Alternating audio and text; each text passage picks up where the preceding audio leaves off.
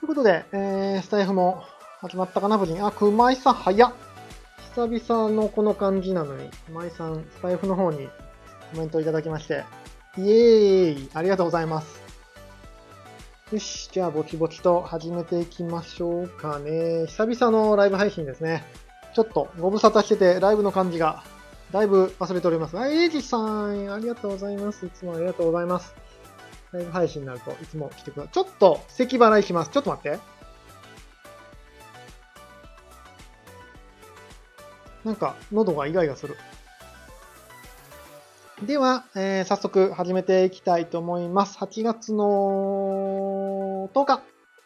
10日ですね。木曜日、えー、18時になりましたんで、久々にライブ配信したいと思います。なんかね、今後は週に1回ぐらいライブ配信で、他は収録でいこうかなっていう気がしてますが、こういうのはコロコロ変わるので、えー、っと、コロコロ変わるもんだなと思ってくだされば嬉しいです。じゃあ、今日はもう早速本題に行きましょうか。今日はタイトルの通り、えー、ネタバレあり、ネタバレありの映画君たちはどう生きるかの話をしたいと思います。まあ、そんなにネタのストーリーの話はするつもりはあんまないんだけど、この映画ね、本当にあの、前情報なしで見た方がいい気はするので、まあ、制作者がね、制作作業が前情報なしでやってるので、まあ、それにリスペクトするためにも前情報なしで見た方がいいと思うので、まあ、聞かない方がいいと思いますね、こういう話は。見る前には。うん。なので、あのー、聞いてる、ちゃちゃちゃちゃ、見た方限定で今日はいければなと 思います。あの、または、今後見てから、見てから、もう一回来ていただけると嬉しいですね。あ、ポコさん、お疲れ様です。あ、一面が揃ってきましたね。はい、一応今日は、えー、Twitter スペースも久々に並行してやってます。はい。Twitter スペースでも一人語りなので、なんかワイワイやる感じではないですが、えー、聞く線でお願いします。今井さん見た見た、あ、見た、見た人はいいと思います。見た人はいいと思う。で、えっ、ー、と、収録でね、これもやろうかなと思ってたんですけど、あの、自分の中でもまだちょっと言語化できてないことがいろいろあるんで、多分なんだろうな、だらだら話したいなっていう気になったので、今日は皆さんとライブ配信でやりたいと思いました。で、スタンド FM の方では、チャットですが、皆さんのテキストメッセージ、お待ちしておりますので、ぜひ、あの、何かしら、私はこう思うとか、感想とか、また質問とかも、えー、いただければ、回答をしてさせていただきながら進めたいというふうに思います。えー、繰り返しになりますが、ネタバレを含む可能性が今んとこわかんないけどね、ネタバレなしで喋るかもしれない。結果ネタバレなかったみたいになるかもしれないけど、まあでもこういうのはね、前情報なしで見た方が絶対いいので、えー、映画、君たちはどう生きるかをまだ見てない方は、ここで、あの、次の配信者のところにスキップしていただければと思います。見てから、見てからもう一回来てください。あの、えっとね、結論から言うと、あの、見た方がいいっすよ。見た方がいいとは思います。ので、見てみてください。あ、AJ さん、AJ さん、あ、アイコンがぴょんこりんや。さすが抜け目ないっすね。AJ 氏。AJ 氏はできる男ですね。AJ さん最近活躍やばない？ご活躍様が過ぎるでしょ。DJJ。ご活躍さ、温泉上がり最高に仕上がってます。マジっすか？温泉行ってるんすか？いいっすね。そうか。世間はお盆ですよ。明日、海の日？山の日？なんだっけ？川の日？なんだっけ？明日。明日祝日ですね。金曜日が祝日で、結構金、土、日、月で休む人が多いんですかね。金、土、日、月、火で休む人が多いのかな？15日ぐらいまで休む人がいて、16日からは出勤ですという方も結構いらっしゃるみたいで。まあ、台風が来てるんですけど、なんとか前半はなんとかなりそうな感じかなって感じですね。後半はちょっと台風直撃しそうなんで、まあ、お家でのんびりコロッケでも食べましょうっていう感じですね。えー、ポコさん、そんなの関係ねえ、ポコ、ポコ系。うちもね、全く関係ないですね、お盆。明日はちょっと、えっ、とね、撮影なんですが、えっ、と、作品撮りに行ってくるので、作品撮りに行ってくるのと、日曜日普通に撮影でしょ？で月曜日も確か撮影。火曜日が、火曜日は撮影なかったかな。がっつりがっつり、あの、撮影入ってるんで、次、お仕事です。なのでね、ちょっと息子と休みがなかなか合わなくて、京都のギアも見に行きたいんですけど、京都のギアはね、夏休み中には行けなさそうな感じですね。見に行きたいんですけどね。えー、AJ さん、これから帰宅なので聞き戦です。あ、なんかその感じも懐かしい。ありがとうございます。えー、小林さん、Spotify と Apple Music デビューで、都合 AJ。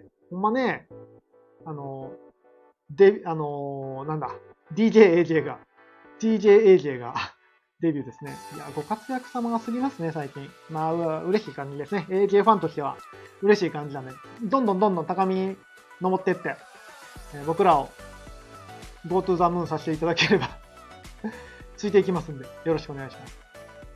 じゃあ、早速ですが、えっ、ー、と、どっから話そうかな。どっから話します？まだノープランで話し始めるんで、多分ダラダラ取り留めもない話にはなるんですが、みんな見た、見たんですよね。見たってことはある程度、まあ、内容が分かってる前提で話すんですけども、今回、まあ、特徴的、ああ、これ、メガネがマイクに当たってカチカチ言っちゃうので、ちょっと、マイクね、おかしいな。マイクどうしたらいいかな。マイクがね、ちょっとうまくいかない。こう、こうしとこうか。えー、っと、アオサギについて、あのね、そういうのは多分ね、そういうのは、あのー、わかんないですよ。僕あの、なんだ、考察とかはできないです。ここはこうだろうっていう考察はできないですね。アオサギについて何、何を話しましょう？アオサギ面白かったですね。まあちょっと、前提条件からいきましょうか。あの、今回映画のプロモーションとしては、あなんかこの話をするとあれやなアオサギが一番謎、謎ですね。謎だと思います。謎だと思います。個別のそういうのはね、もう一回ぐらい見ないとわ、もう一回見ても多分わかんないですね。うん。えっとね、まず、えっと、今回、映画、君たちはどう生きるかなんですけど、まあ、話題になってる通り、事前情報が全くなかったんですよね。で、事前情報ないから見に行くのを結構ためらってる人がいて、えー、でも、見に行った人が、まあ良かったっていう人が多いのかな。なんか、えっ、ー、と、みんなの感想を聞いて見に行ってる人が結構多いイメージ。で、この、なんだろうね。ここがね、この皮肉感が宮崎駿っぽくて、強烈なカウンターカルチャーですね。ここには多分僕は最近のプロセスエコノミーに対する強烈なアンチカウンターが、アンチ？アンチカウンターじゃないね。アンチカルチャーのカウンターパンチが入ってると思うんですよ。最近、映画とかって事前にある程度ストーリー分かってる、キャスティング分かってる、うーん、いろいろ分かってるっていう状態で見せるのが普通ですよね。かつ、なおかつエンターテインメントとどんどんどんどんプロセスエコノミーで制作者、制作の過程から公開していくっていうのが、えー、だんだん一般的になってきました。まあ、もちろんそれはね、最近の事情を考えていいことだとは思うんですけども、えー、今回はそれが一切なかったので、そこに対するアンチテーゼ、カウンターカルチャーであることはまあ間違いないとこの辺の皮肉がね、やっぱ宮崎駿だから、駿だなというふうに思いました。で、ポコさんがね、あの、宮崎駿だから無視されない。それは間違いなくありますよ。だってそんなん、そんなんもう、例えば僕がさ、僕がさ、なんか作りましたって言って、映画館でポンとやっても、誰も見に来ないですよね。それはまあ、私なら無視される。そうそう、一般じゃ無視されるんですよ。でも、えー、宮崎駿なら、今ならできる。宮崎駿が今ならできる。っていう点において、僕今回の作品は、宮崎駿っていうのはおいくつですか？確か80超えてんのかな ?80 超えてるぐらいの方ですよね。が、10年かけて作ったっていうストーリー、作品だったと思うんですけども、これ完全に宮崎駿は80年かけて作った映画だなっていうふうに思いました。今までの過程も含めて、えー、ブランドも含めて、そういうとこをすべて踏襲したからこの表現ができたんだろうなというふうに思います。まず、プロモーションのとこに関しては、そうですよね。なので、うーん、まあ賛否両論はあると思うんですけども、多分そこを織り込み済みで作ってる。むしろね、多分宮崎駿なら、もっと、もっと、なんだろうな、火が燃え上がれ、賛否のピ、ピが盛り上が、盛り上がれと思ってるような気がする、今回の入りですよね。うん。で、あ、まあ、ネタバレ言っちゃうな、これ。ストーリーも案外言っちゃうかも。えーと、小林さん、アオサギの声優エンドロールで踊れた？確かに確かに。驚きましたね。声優、ね、えっ、ー、と、誰でしたっけ？僕、あの、人の名前覚えるの、あの、苦手なんで、あれなんですけど、びっくりしましたね。確かに確かに。あの配役はびっくりした。で、あれ、キムタクってお父さんですか？お父さんキムタク？あれ。あの辺も、過去、えっとね、まあ、これ、あ、どっちだからな。どっから行こう。どっから行こうか。キムタクお父さんですよね、やっぱりね。あの辺がさ、あの、なんだろうな。で、えっと、先の中身、中身の話、まあ、冒頭の火事のシーンがまあ圧巻だったんですけども、すごいなと思った。アニメでこんな表現できるんだと思うぐらいすごかったですね。で、あ、そうそう、菅田将暉。菅田将暉ですね。びっくりしました、確かに。なんか、え、お母さんあいみょん？あいみょんだっけ？なんか配役びっくりしましたね。エンドロールで、いろいろと。んで、ほんでよ、あ、主人公が菅田将暉でしたっけ？どっちでしたっけ？ど僕もどっちがどっちやったか、どっちがどっちやったか、あの、いつも、こんがらがるんだけど。菅田将暉と、ほら、もう一人。もう名前出てこないからみんな教えて。どっちがどっちか分かっ、わ、ま、毎回こんがる。菅田、菅田将暉のビジュアルも僕こんがらがるんで、この話は多分ダメ。で、えー、っと、どっから喋ろっかな。まず、そうだな、あの、広告手法がカウンターか、強烈なカウンターカルチャーだったっていうのを踏まえてるんで、カウンターカルチャーのか観点で話しましょうか、最初ね。えー、中身に関しても、多分、9割5分の人はポカーンだったと思います。終わった時に、何やったんやろな、みたいな。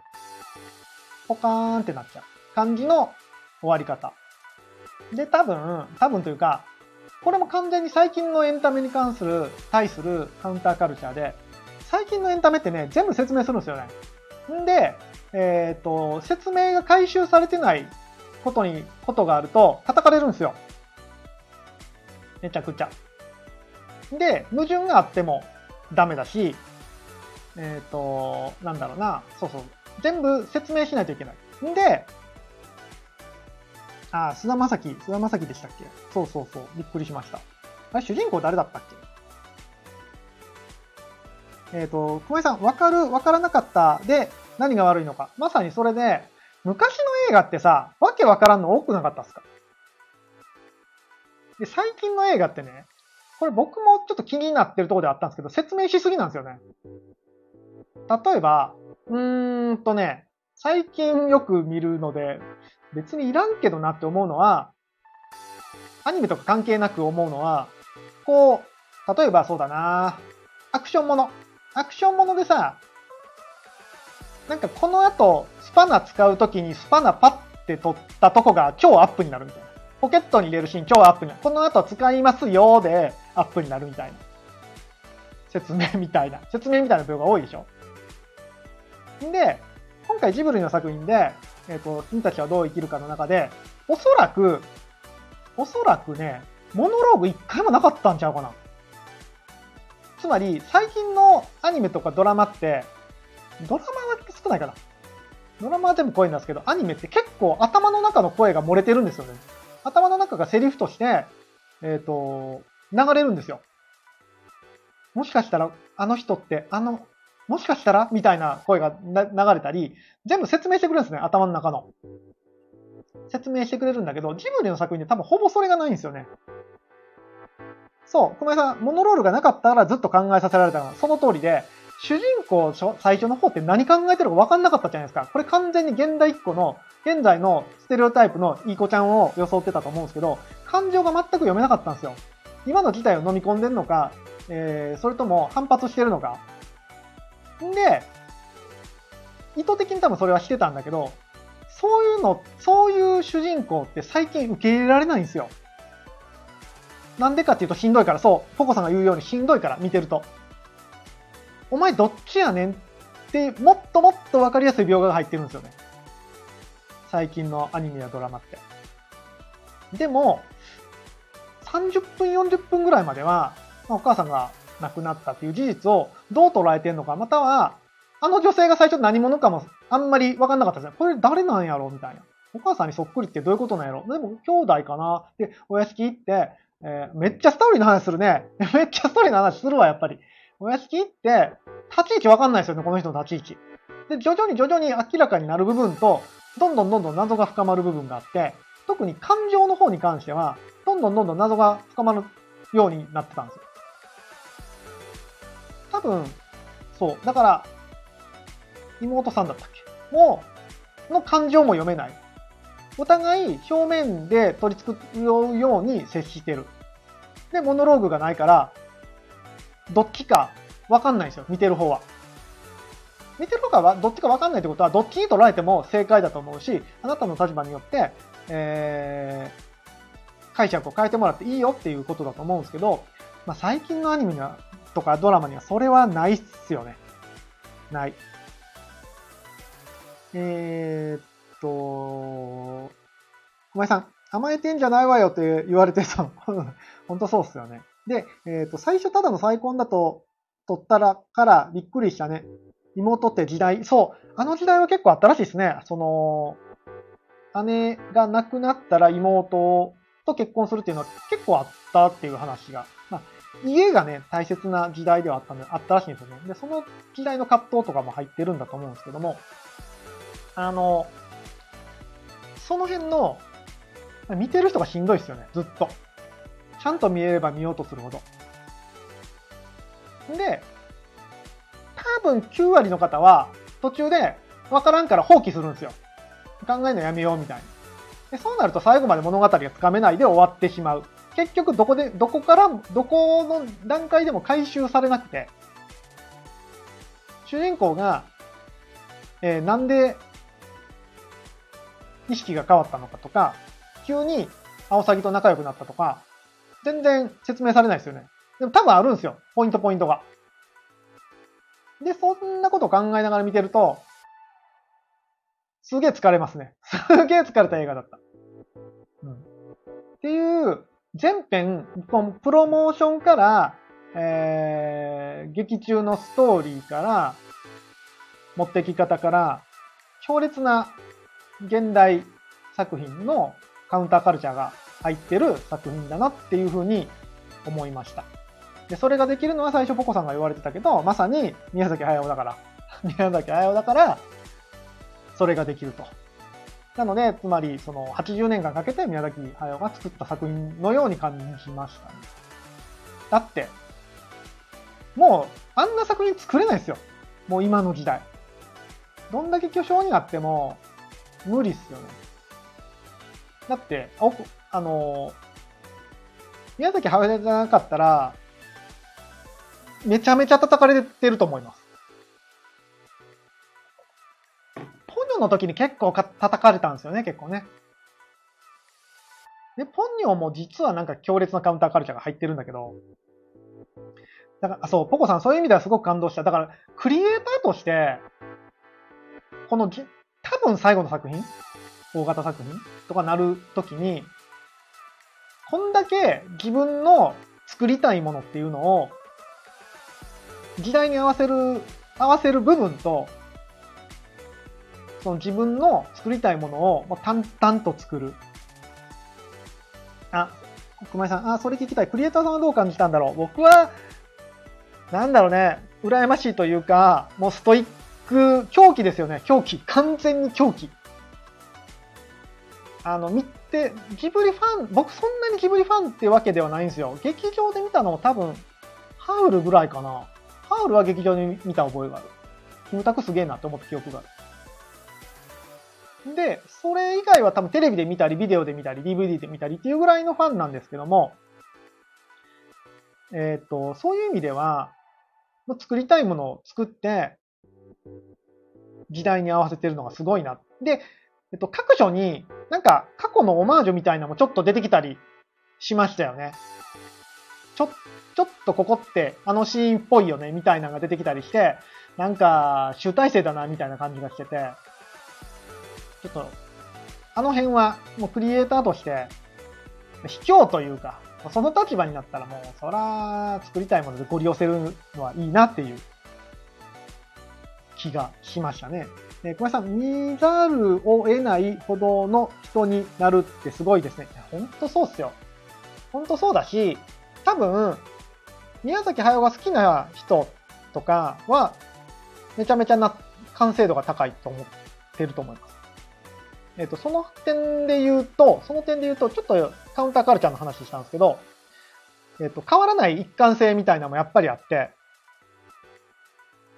うーんとね、世界観というか、うん、こう、やっぱり初期の作品から脈々と受け継がれてるアニメーションアニメーションっていうところに対して、もう、なんだろうな、動きが全部宮崎駿じゃないですか、あれ。動いてるものすべてが。画面すべてが。あの世界観っていうのはやっぱり、あこの人しか作れない世界なんだなっていうのはありましたね。あ、そうそう、ポコさん。質感の表現のこだわりっぷりマジやばいですよ。そう、それ、それっすよ。あの、宮崎駿っていうか、庵野監督とかもそうっすよね。あの、あの、経路の人たちって、物理的な質感とか、なんだろう、動きとかをすごくこだわってる。んで、過去作、過去作のオマージュっていうのもその辺で、あ、すごい質量を感じるっていうのはアニメーション技術の高さっすよね。あの最初のシーンのバイクのカゴの揺れ方とかやばいっすもんね。どんだけ、どんだけ、なんだろうな、技術技術高いねんっていう、トランクの重さもほんまに重そうだったし。で、トランクを乗せた後のバイクの動きがちゃうんすよね、またね。で、止まるときも、ちゃんとどっこいしょって止まるんですよね。妊婦があんな揺れて大丈夫かってちょっと不安になるぐらい揺れてましたけど。で、その点で言うとね、僕はもう、一点、なんだろうね、ほんま泣きそうになるぐらい感動したのは、やっぱり宮崎駿のアニメーションとか、あの辺の人のアニメーションの一番の醍醐味って、物が壊れる瞬間なんですよね。建物が壊れるとか、何かが壊れる時の描画がものすごいんですよ。で、これ昔は、何がすごいって、セル画でやってたからすごいんですよね。セル画でその表現をしてたっていうのが、めちゃくちゃすごくて。で、逆に今は CG になってきたから物理演算とか入れられるんですよね。だから、えー、なんだろうな。物の動きなんかに関しては、今の方がリアルに、リアルにはできるんですよ。ただ、ただね、ここがまた問題で、これね、リアルにしちゃうとね、リアルじゃないんですよね。アニメの上では。ここがまた難しくて。そう、リアルじゃないんですよ。ポコさんの言う通りで。ちょっと、誇張してるんですよ。誇張なのかな？なんだろうね。決してリアルではないんですよ。ただ、美しいんですよね。壊れ方とか、物の揺れが。強調してる。強調してるんでしょうね、多分ね。見せたいところ。で、かっこいい壊れ方とか、かっこいいものの動き方ってあるんですよね。で、そういうのの、安野店に行った時も思ったんですけど、なんかパラパラ漫画でね、なんか物が壊れるのを一コマ一コマ書いてるんですけど、あの辺の強調してやれるとか、嘘のつき方ってめちゃくちゃうまいんですよね。で、それを今回 CG でやってるっていうのが、ちょっと感動しました。確かジブリって、もののけ姫の時でしたっけ？もののけ姫の時に、セル画の、セルがもう生産されなくなるっていうので、映画用にめちゃくちゃ買い占めたんですよね、確か。で、世の中からセルがなくなって、全部デジタルになりますよ。ってなった時に、やっぱアニメーターさんのあの辺の技術って難しかったと思うんですよ。で、変に CG とかが入ってきて、えー、なんだろうね。物理演算とかは綺麗になったけど、まあ、動きとしてそれが美しいかと言われるとそうではなくなったと。で、ようやくこの令和の時代にして、もう、なんだろうね、セル画に引けを取らないセル画の描写 わかんないけど、もちろん CG の部分もたくさんあるんですよ。あ、あったん、あ、な、いや、ちゃちゃう。正しくは全部 CG です。正しくは全部 CG なんだけど、なんかその CG の技術も進化して、昔のセル画の、セル画よりも、そのアニメーションっぽい技術っていうのが、ちょっと他のアニメ映画とは一線を画しました。まあだからその辺は昔の、なんていうかな、アニメの技術なのかもしれないし、全く新しい技術なのかもしれないですけど、僕らが子供の頃に見た、あのジブリの、なんかぬるぬる動く感じっていうのが、すごく表現されて、なんか物、建物が壊れるとことか、橋が壊れるとことか。あとは、なんかパンにジャムつけて食べてるとことかね。あの辺の動きあの辺の動きがやっぱりね、なんか、技術が進化して、このタイミングで、このコンピュータグラフィックスの技術が進化して、うーん、ジャム、ジャムやばかった。ジャムやばかったっすね。ジャム、ジャムちょっとやりすぎやったけどね。ジャム、ちょっと、あの、以前よりもやりすぎ感はあったけど、ちょっとあそこも笑うポイントっすよね。いや、ちょっとやりすぎやろって。ジャムいくらなんでも。ジャムみんな好きとはいえ、やりすぎやろと思いましたけどね。まあそこを含めて、ジブリでしたね。こっちは大ジェット中だと、確かに。熊井さん、えー、なんて読むのこれ？あ、掴むとか抱きしめるとか食べるとかそういう表現にいちいちグッときましたね。そうなんですよね。そうなん、そうなんです。で、ここに来てあの CG の技術がやっぱりアップ、あの、アップしてきて、えー、なんだ？そういう昔のセルのような、この、かっこいい表現っていうのができたっていうのもちょっと感動っすよね。宮崎駿に追いついた時代が。っていうのはめっちゃあります。あ、ジェイコさん、お疲れ様です。ジェイコさん映画見てないっしょ。見てないから聞いたらダメっすよ。勝手に決めつける。勝手に決めつけちゃう。っていうのもなんか感慨深いっすよね。その、ネタバレ会なの。ね、そう、ネタバレ会です。ネタバレ会なので、あのー、ガチで聞かん方がいいです。もし見る、もし見るっていうか見てください。見た方がいいんで。見た方がいいんで絶対見てください。で、えー、かつ、もう一切の情報は遮断していきましょう。あそこを含めてのエンタエンタメなんで。あれは。完全に。えー、見なきゃバカ多すぎです。確かに。単純にねで。そう考えるとさ、そう考えると、このタイミングでこの作品と出会うって、実はすごいことだなと思って、で、見終わった時に、あのー、結局、結局というか、ジブリの過去作、あるじゃないですか。そこを含めて、500円で見に行こう。500円の時があるんですか？映画の日でも1200円ですよ。500円の時があるの？いいね。500円やったら、やったらっていうか、500円やったら、えっ、ー、と、4回ぐらい見た方がいいですね。あ、福利厚生です。わあ、なるほどね。なるほど。それは使った方がいいですね、絶対。映画500円で見れるのか、いいなちょっと今月見た映画いっぱいあってね、ミッションインポッシブルも見たいんですけどね。何の話？ジェコってるわ。ジェコってるね、完全に。んで、あのー、そうそうそう。結局、今回の映画って、まあ、単発の映画なんですけども、結局さ、最初の作品って何か知らんけど、ラピュタ？ラピュタが最初？そんくらいの僕はジブリの、ジブリの知り知ってる知識ってそんくらいですけど、最初の映画から、こう脈、あ、ナウシカ、ナウシカ、ナウシカ、ナウシカ。そうそう、ナウシカが最初っす。ナウシカからこう、脈々とジブリの世界観が紡がれて、なんかけ結果一辺のシリーズものみたいな、に、として完結したような感がありました。なこの感覚なんか似てるなと思ったのが、あの、エヴァ、新エヴァ、新エヴァ、新エヴァンゲリオン見終わった後の感覚にちょっと似てたんですよね。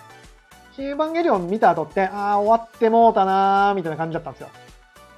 で僕、エヴァの時、エヴァの場合は、テレビシリーズが始まったのは確か中学生の頃で、もう、人生のそのものなんですよね。で、終わった時に、いや、でもこれを子供の頃に見れて、こうね、とある、と、ん？ことあるタイミングで映画を見て、見て、この何十年間を過ごしたのって、すげえラッキーだなって思ったんですよね。だって、例えばうちの息子が今からエヴァにハマって、えっ、ー、と、1話からアニメ見ました。で、映画も全部見ました。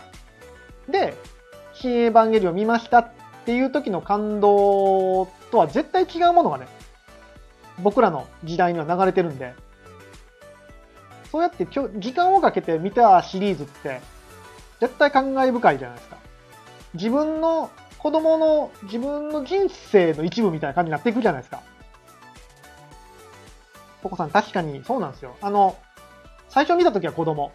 で、価値観も変わっていきますよね。で、大人になって完結を見れるっていうのは、すごい幸せだなと思ってて。これね、なんか、スターウォーズのファンの方も結構同じこと言ってありましたね。自分の生きてる時代にスターウォーズが始まって完結したことはすごく奇跡だみたいなこと言ってて、いや、でも確かにその感覚はあるなっていうふうに思いましたね。で、ジブリなんてまさにそれよりも長いですよね。僕が子供の頃からやってて、46歳になって、まあ、完結かどうかわかんないですけど、完結したような感覚を味わえるって、こんなエンタメはもう多分今後ないんだろうなっていうふうに思うと、ちょっと悲しい気もしますし、このタイミングに生きてたことが結構感動だなというふうには見終わった後に思いましたね。えー、小林さん、あの中二病を見ながらリアル中二病でしたもん。そうそうそうそうそう。そうそうそうそう。だから、だから視点が変わりますよね。あれ意図してるかわかんないですけど、テレビシリーズは完全にシンジ君の目線で見るじゃないですか。主人公だから。でも大人になって映画で見ると、ミサトさんの目線で進んだり、これはなんか自分が大人になったからそう見えるんかもしれないですけどね。ジブリもだからそんな感じなんですよね。多分見る時代によって隣のトトロって見え方が変わってくるのと一緒で、昔はね、その、ま、トトロの気持ちで見る人はなかなかいないかもしれないですけど、さつきの気持ちで見る、見たり、あとは、あるいはお父さんの気持ちで見たり、お母さんの気持ちで見たり、っていう感じになると思うんですけども、そういうエンタメってなかなかね、ないんで、こう人生をかけたエンタメっていうのはやっぱりええなっていうふうに、ええなというか、まあ、終わってしまったのは、終わってしまうんかな、うん、まあそうでしょうね。寂しいなっていう気はしますね。うん。えー、小林さん、歴史の始まりと終わりに立ち会えるなんて奇跡的ですね。そうなんですよ。マジでそうなんですよ。で、やっぱり改めて、僕ら、まあ、40代、30代、40代の人って、そういうエンタメに囲まれてましたよね。えー、ポコさん、人は忘れられない限り死なない。ええー、こと言いますやん。ええー、こと言いますし、誰かが言ってた感じもしますけど。でも、でもそうですね、うん。そうそうそう。本当にそうだと思います。こんだけ作品があって、えっ、と、なんだ。ドクター、ヒルルクか、知らない。知らない人が出てきた。ドクター、ヒルルク？誰？知らない人が出てきた。やっぱり僕らのこの世代って、そういうやっぱ長編のエンタメが、あ、ワンピースは全く知らないな。あ、人は二度死ぬっていうのはなんか聞いたことありますね。007は二度死ぬ？それは違うか。それは違うな。こう、やっぱ長編のエンタメっていうのはやっぱ多かったですよね。スターウォーズしかり、エヴァンゲリオンしかり、で、今回のジブリしかり。なので、そういう感覚でした。ジブリの過去の映画が全部ネタフリーになってるというか、そういう一編の、一本のすごい長編の最終幕を見たような気がして、面白かったですね。だから、宮崎駿ファンというか、あのアニメーションのファンの人だったら、もっともっと、感、感動というか、グッとくるものがあったんでしょうね。だって僕ですら、あの、描画は、描写は、感動しましたし。で、多分ね、多分またね、あの、説明もしない、あれが、謎がいっぱい入ってるんですよ。なんかおばあちゃん集の中にもさ、異質なおばあちゃんいたじゃん？え、なんかこの人だけ立ち位置ちゃうな、みたいな。え、ってことはみたいな。その辺の面白さはね、やっぱり残してますよね、いろいろね。だからもう一回、二回見たいなっていう気持ちにさせると同時に、全部一回分かってから見直すと多分最初の描画とかも変わるんでしょうね。うん。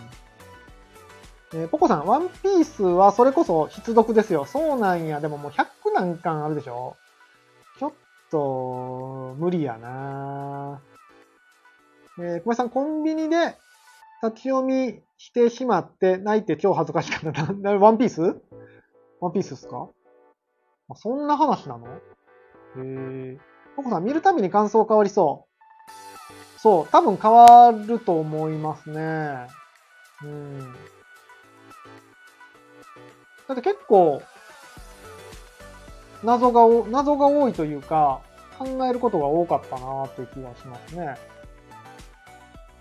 この、お母さんの、お母さんの感情とかもなんでって思うところが何個かあったし。っていう感じですね。うん。感想としては。アオサギは何なんでしょうね、アオサギは。何だと思います？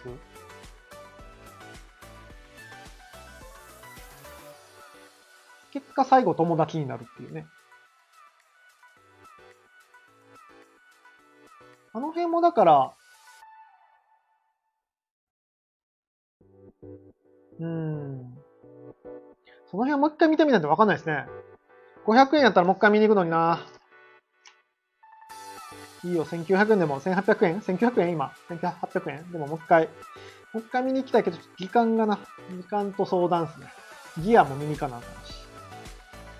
ココさん買って、えー、100何巻を？1冊500円として5万円？そういう計算いや、もう読む時間が、ゴールデンカムイですらなかなか辛かったっすか？ら。ゴールデンカムイ20何巻やったっけ？一気読みした時もだいぶ辛かったっすから、ね。コロナで、コロナのワクチンで倒れてる2日3日の間に全部読みましたけど。ワンピースなまあ面白いんでしょうね。面白いんだろうけどね。なかなか腰が上がらない。いやもうだからもう見たことないんですよっていうのをネタにして生きようかなと思ってますけど。そんな感じかな、感想としては。うーん。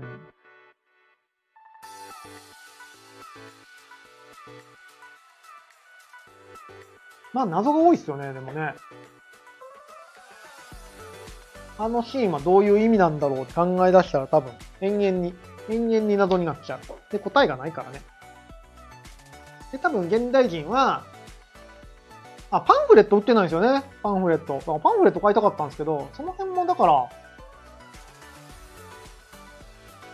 なんちゅうか、カウンターカルチャーというか、こう、終わってから考えさせられ、させる映画なんでしょうね。それで2回目、2回目呼び込んでんのかな、まあ、そんなこともないと思うんだよな。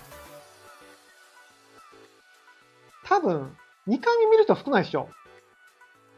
多分9割はポカーンだと思うので、9割はポカーン。で、その9割のうち、ちゃちゃちゃ、残りの1割のうち、さらに、半分の方ぐらいは、なんか、他の人の評価で良かったわっていうぐらいの人じゃないですか？口悪い？口悪いかな？絶対わかんないですよ、あれ。わかんないっていうか、良さがわかんないと思いますよ、普通の現代人には。だってあまりにも今のルールとかけ離れてますからね。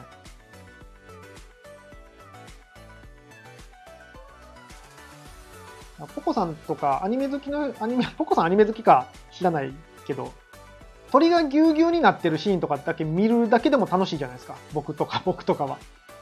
なんかふわふわ浮いてるやつをこう、手でポヨンとするシーン見るだけでちょっと楽しいじゃないですか。そういう楽しみ方ができる人はもう全編ずっと楽しいと思います。僕だって最初のバイク揺れてるのを見てる、見るだけであれっすよ。もうずっと日本酒いけるぐらい、あの揺れに感動します。あとどこだっけ？最後の塔が崩れるとことか、あの、鳥の、鳥の王様何なんでしょうね。あの、鳥の王様マジでわけがわからんかった。何を表してるかが一切わからんかった。あれが最後に出てくるっていうのがまた狂気ですよね。ポコさんが言われるように。赤星インコやばかったっすよね。赤星インコやばかった、あれ。もうあれを見てるだけで、鳥が幅を利かせてる世界。そう、だから鳥は何なんだろうっていう。結局、鳥は、なんか、アオサギ含めて鳥は悪者みたいになってるでしょ？でも、鳥に、鳥は可愛いじゃないですか。可愛い怖い話だった。確かに。神様鳥好き。ああ、神様に連れてこられたから。ああ、あの、ラスボスみたいな人に？鳥って人を騙、ああ、た、確かにね。それはそれは、小井さんおっしゃる通り。鳥は確かに、でもそういう時って結構、なんかカラスとかがね、悪者になりますよね。まあ、それこそ詐欺とか。インコなんですよ。んで、王様もインコだったっけ？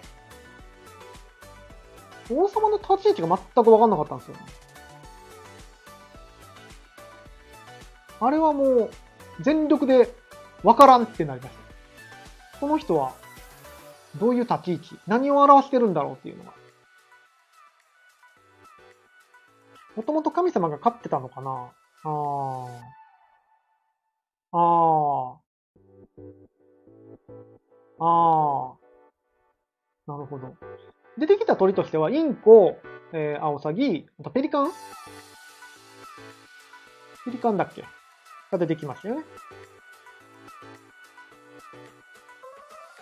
えー、小林さん、アオサギは良くない方向に仕向ける役。最初は。そうなんですよ。アオサギは、だから、あの主に、主の使いだったの？結局？で、連れてこさせて、おいっ子、ポコさん、おいっ子等に連れてくる役目だった。ですよね？ですよね？で、案内してやれになって、だから、アオサギ別に悪者じゃないんですよね。ただ、悪者のふりしてきますよね、めっちゃ。で、最後友達になってるし。そう、アオサギだけ独立してるんですよ。だから鳥、鳥と、鳥軍団とも対立してたじゃないですか。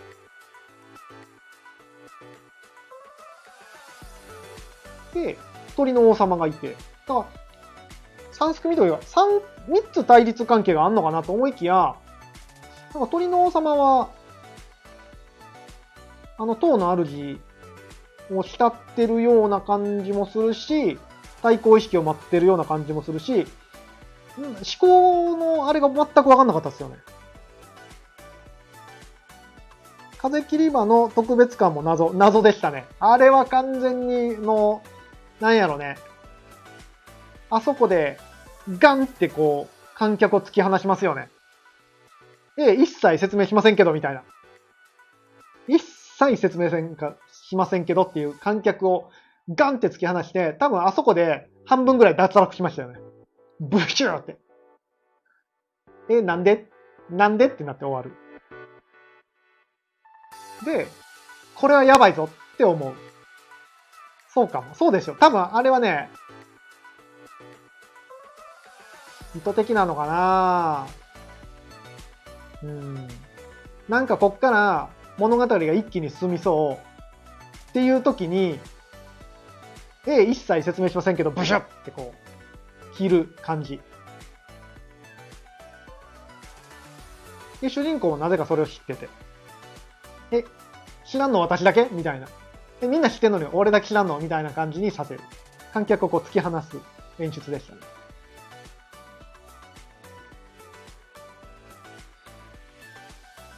いや、うん、鳥が分かんなかった。鳥が分かんなかったというか、鳥の、なんちゅうかね、鳥が何を表してるのか分かんなかったですね。なんか、アオサギはなんとなく分かる気がして。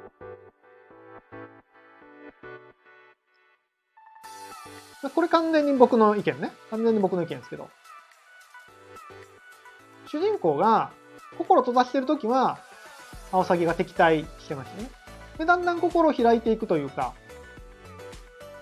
あの、自分、まあ、本を読んで、自分の、なんか、君たちはどう生きるかを読んで、ちょっと変わっていくと。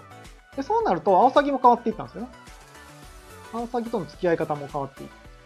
だからなんか、アオサギは主人公の写し鏡なのかな的な感じだったんですけど、鳥の王様が全くわかんない。何を表してんのか。そうさん、なるほど。いや、これ完全にあの僕の1回しか見てない時の所感なんで。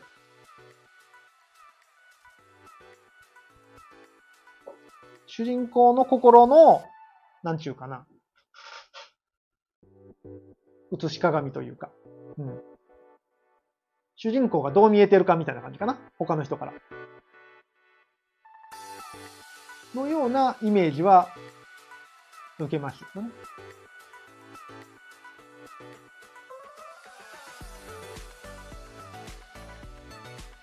で、お母さんが、その、なんとかしたかったみたいな。ポコさん、そもそも塔の解釈をどう、塔の存在をどう解釈するか。ああ、塔は何を表しているのか。あの世界は何なのかっていうところもありますよね。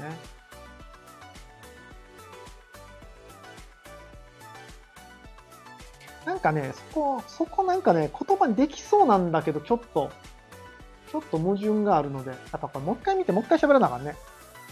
いや、これだけで、居酒屋で3時間飲めますね。完全に。見てない人が隣にいたら絶対あれですけど。あ僕これね、見見た後に、まあ、家族で見に行ったんですけど、見て、見た後に居酒屋で昼飲みしながらめっちゃ喋ってたんですけど、隣見てない人やったら絶対アウトやったなと思いました。楽しそう。そういうの楽しいですよね。どう、いや、これね、エヴァンゲリオンでも同じ楽しみ方めっちゃしたなエヴァンゲリオンでもめっちゃした。だからもうこう、宮崎駿とかやっぱ、庵野秀明とか、この辺の感覚は、あれなんでしょうね。見た後、見た後に楽しめるというか、見た後、しがめる。ガンガンしがめてしまうっていうのが面白いですね。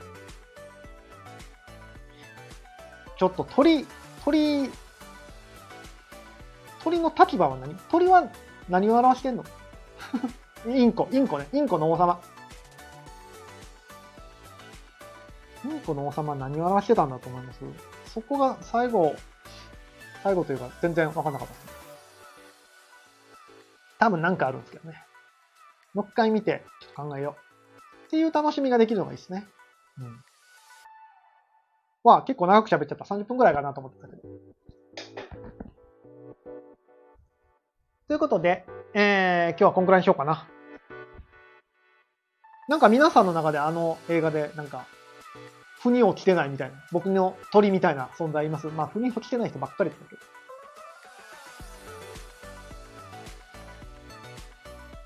あの、お父さんがキムタクっていうのが、お父さんの存在なんですよね、完全にね。宮崎駿って結構その、役柄、声当てる人の、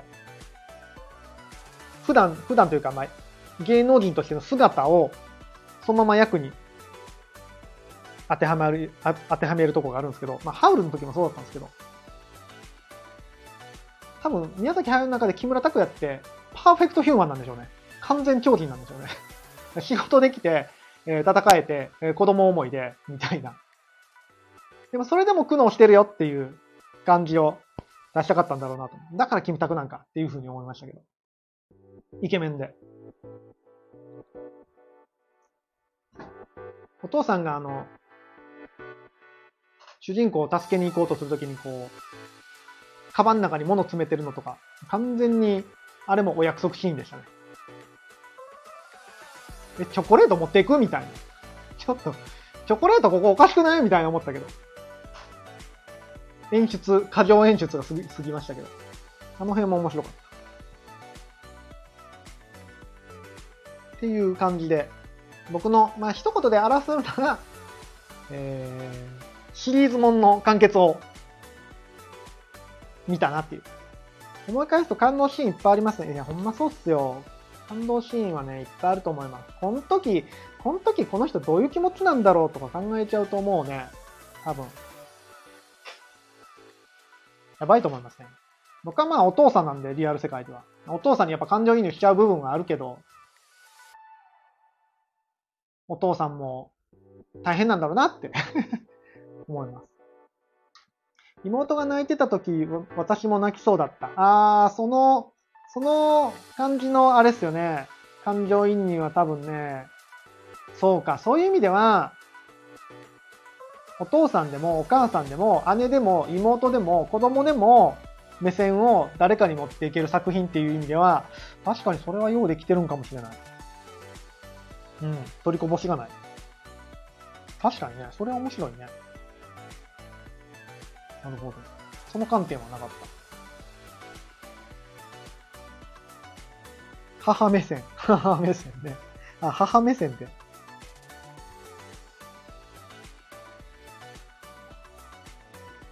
そう。なので、一言で感動する、感想を言うとすれば、えー、長編、長編シリーズもの完結を見たような、今までの集大成という言葉がぴったりというか、まあ、クリエイターとしてはね、ずるいというか、そう来たか、みたいな感じですよね。で、えー、各所に、現代のエンターテインメントに対する強烈なカウンターカルチャーが散りばめていて、まあ、毒だらけの作品ですよね。ある意味。そういう意味では。毒吐きまくってるみたいな。そうそう。かなり毒吐きまくってる作品だったと思います。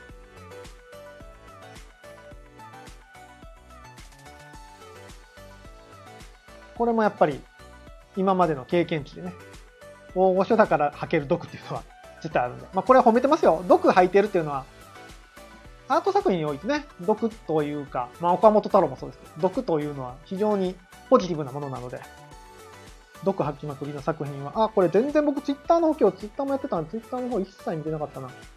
うん、大丈夫だ。ツイッター無風だ。大丈夫大丈夫。誰か来たんかもわからんかった。まあ、結論から言うと、見てなかったら見ましょうっていう。ここまで聞いてて、見てなかったら見ましょうっていうのもあかんけど、見てる人しかダメだけど。もう一回見に行きたいなっていう作品でしたね。うん。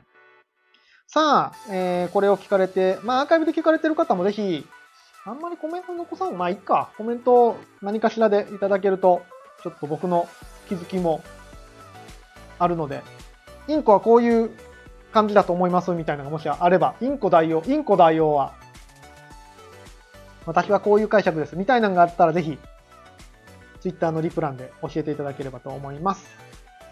久々に長く喋った。たまにはこうやって、あのー、ライブ配信もしますので、えー、スタンド FM の方をフォローしていただければと思います。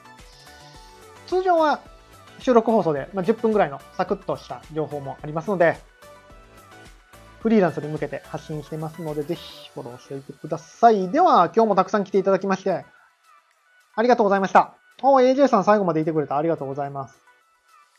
ということで、あ、インターマルさん。ありがとうございます。配信お疲れ様でした。興味深く聞くことができました。マジっすか？ありがとうございます。そう言っていただけると。お恥ずかしい。お恥ずかしい限り。じゃあ、えー、と、明日はね、ちょっと、それこそ作品撮りや撮影行ってるので、ちょっとできない可能性がありますが、なんか収録でもアップできたらいいかな。ではでは、台風来てますけども、ご安全にお盆を皆さん過ごしましょう。生き残りましょう。なんとかしてね。はい。では、ありがとうございます。それでは皆さん、週末も、週末ちゃうか。明日は海の日山の日川の日わかんないですけど、祝日もヒーローの心で、ありがとうございました。